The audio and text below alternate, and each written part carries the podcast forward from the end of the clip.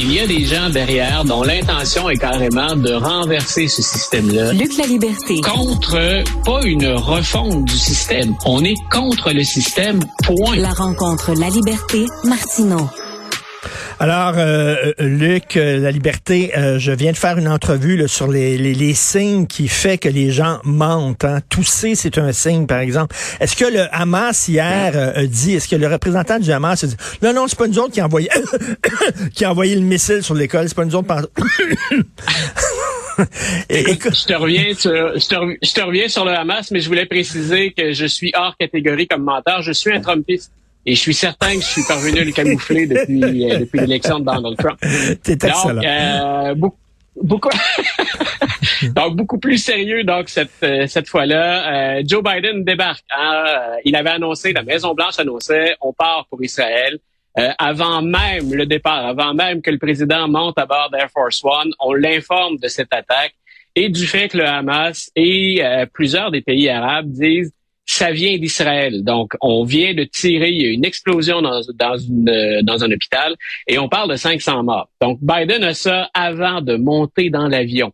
Euh, il a depuis confirmé la version d'Israël. Il n'a pas dit qui est derrière ou qui serait derrière cette attaque, mais il a dit donc à Netanyahou et aux Israéliens, euh, on pense que ça vient d'une autre équipe. C'est pas, euh, c'est pas de vous. Ce qu'on sait nous en, en termes d'information valide ce que vous dites, c'est-à-dire au moins que ce n'est pas de votre faute.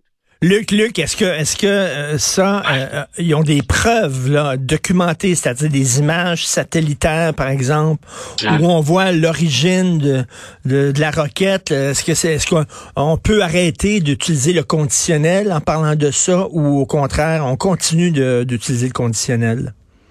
Écoute, pas plus tard que ce matin, je regardais sur les réseaux américains, on se relayait pour tenter d'avancer des preuves ou de dire il y en a.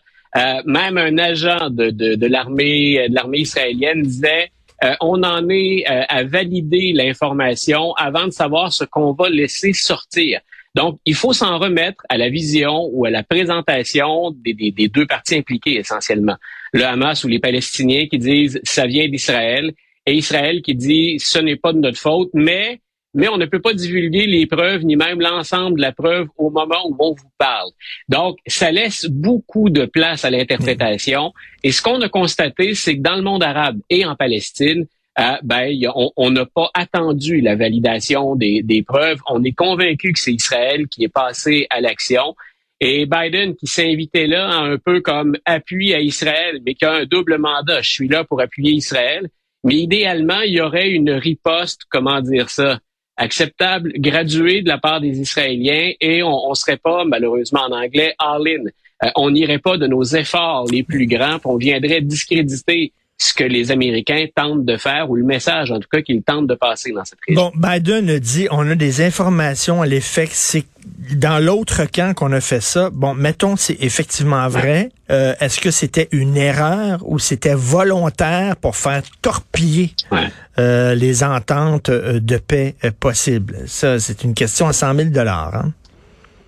C'est là où je, je, trouve que Joe Biden est, euh, au moment où on se parle, en train d'essayer de... Il joue à Tom Cruise ce matin, Joe Biden. C'est une mission impossible qu'il tente de, de, réaliser. C'est-à-dire comment je peux appuyer Israël tout en les calmant? On, ne doute pas, bien sûr, de la, de la colère, puis de la hargne des Israéliens, de l'émotion après avoir été attaqués. Comment je fais pour concilier ça avec l'ensemble de mes intérêts dans la région? Euh, les Américains ont plus d'intérêt en 2023 ailleurs dans le monde. On est plus du côté de la zone Asie-Pacifique. On est plus à surveiller la Russie, la Chine.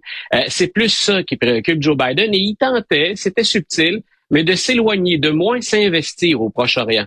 Quand il débarque, hein, quand tu, tu, me disais la semaine dernière, they keep, they keep pulling me back in, hein, cette phrase du, du parrain, il tente de sortir, mais on le ramène toujours sur le terrain. J'ai l'impression que ça s'applique à Joe Biden aujourd'hui. Quel message peut-il passer? Et quand il débarque, ben, il a déjà une mauvaise nouvelle. Il devait se rendre en Jordanie, puis il devait avoir une rencontre avec des représentants, entre autres le représentant de l'autorité palestinienne, M. Abbas, mais également avec les Égyptiens, avec les Jordaniens. Donc, euh, il tentait effectivement de, de, sauver ce qui reste de ces ententes ou de ces, cet engagement à normaliser les relations. Si je suis un pays arabe ou arabo-musulman, Est-ce que je vais m'investir aux côtés de Joe Biden? Je pense que le message a été assez clair. Nous annulons ce sommet qui était prévu en Jordanie. M. Biden, donc, je le répète, euh, quels sont les intérêts américains au Proche-Orient? Ils vont en diminuant. Et là, ce que ce qu'a fait le Hamas, c'est la réponse israélienne. Ça oblige Joe Biden à revenir à un endroit dont il souhaitait s'éloigner progressivement au 21e siècle. Écoute, euh, il y a plusieurs personnes qui euh, attaquent euh, les maladresses à répétition de Justin Trudeau concernant la politique internationale. tout de suite, tout de suite, il a condamné Israël. Écoute, quel est vraiment l'intérêt d'Israël de viser volontairement un hôpital avec des enfants dedans quand le président américain s'apprête à venir chez toi? Il aurait dû y penser deux minutes, là. vraiment, là. c'est d'une maladresse incroyable. Je pense qu'il aurait eu, M. Trudeau, puis il le fait parfois, puis cette fois-ci, il a dérogé un peu à ce qui est un semblant de règle. Je pense qu'il aurait eu intérêt à s'inspirer de Joe Biden. Euh, Joe Biden, la première réaction a été de dire ce qui vient de se produire en Palestine, à Gaza, dans cet hôpital, c'est affreux. Mes pensées vont avec les victimes, avec les familles des victimes. C'est inacceptable. Je pense qu'on aurait pu se contenter du côté de M. Trudeau de dire ça. Euh, la situation est particulièrement tendue et il ne s'agit pas de ménager Israël, il s'agit d'éviter mmh. une escalade, d'embraser toute une région. Je trouve cette fois-là, c'est bien personnel que M. Trudeau l'a échappé.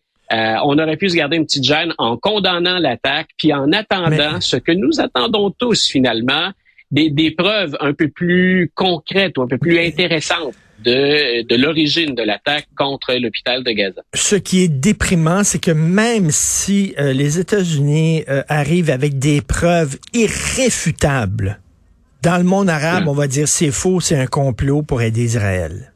C'est sûr. Et, et, tu disais, je, je comprendrais mal, mais écoute, on, on y va, là, on, on suppute, soyons clairs.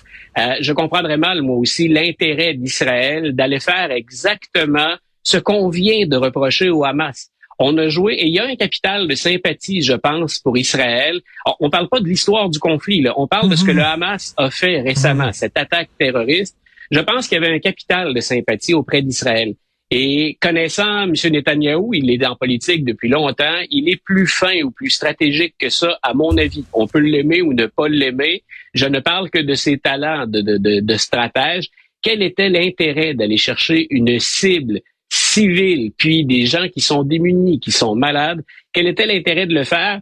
Moi, je veux attendre. En tout cas, j'ai besoin de plus d'informations avant de trancher, comme le premier ministre canadien vient de le faire. Et là, il y a des, là, on suppute encore, hein, Luc. On parle pour parler, comme on dit. Mais écoute, il y a des gens qui disent comment une simple roquette peut faire autant de dégâts. Et là, il y a des ah. gens qui disent, ben, c'est parce qu'il y avait des explosifs qui étaient cachés dans les hôpitaux. Parce que on le sait, c'est une des tactiques du Hamas, c'est qu'ils utilisent ah. euh, les gens vulnérables comme boucliers humains.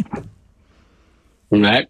Donc, c'est là hein, où on, on dit j'ai hâte de voir. Je trouve en tout cas très difficile que de, personnellement, c'est le point, c'est peut-être le prof qui prend le dessus quand on fait des, des, des topos, qu'on essaie de présenter les, les, différents points de vue.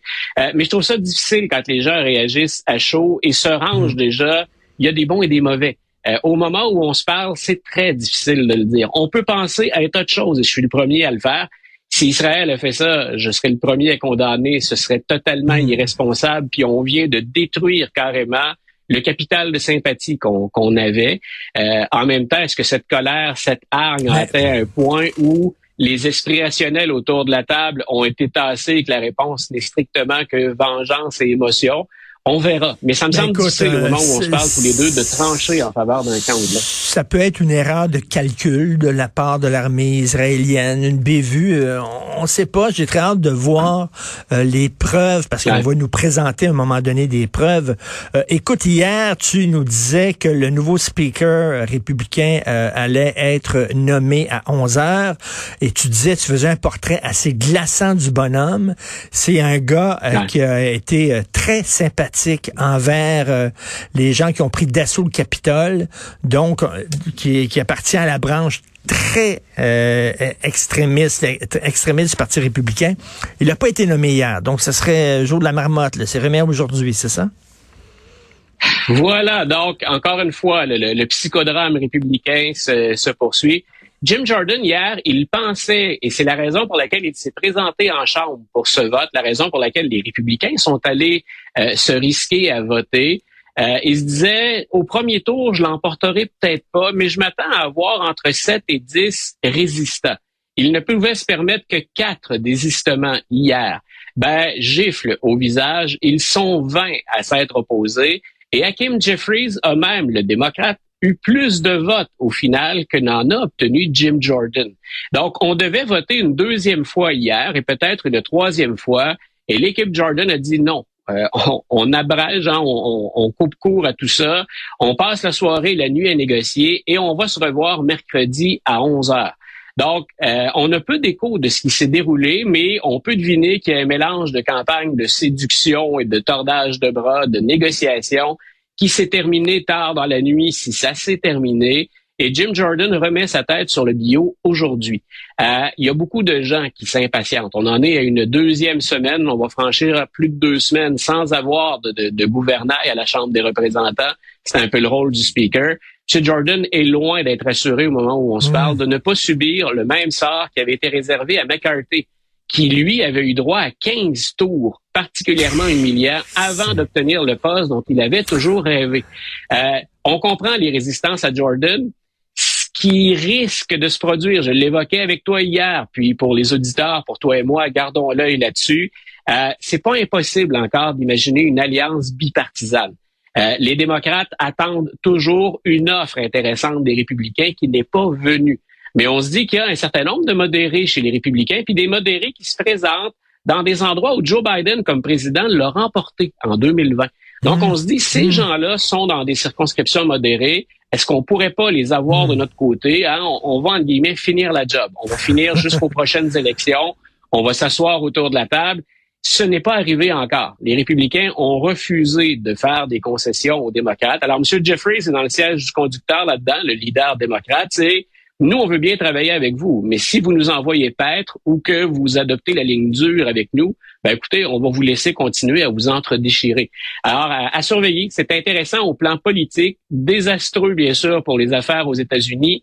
Euh, dernière mention par rapport à ça, Joe Biden, on peut lier les deux sujets. M. Biden espère demander au Congrès 100 milliards de dollars pour aider à la fois l'Ukraine et Israël.